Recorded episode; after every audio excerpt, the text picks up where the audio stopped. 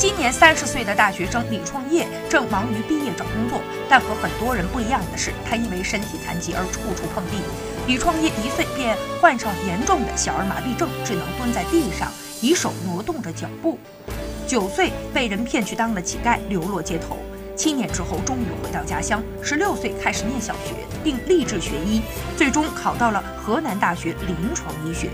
李创业家境非常的贫寒，他大学的时候自己开网店，赚到的钱不仅用作学习和生活，大部分的钱也捐给了同样家境贫寒的残疾人朋友。他的梦想是读到博士，但研究生考试未能通过，于是他把读博的梦想放在了一边，希望能够先找到一个好工作。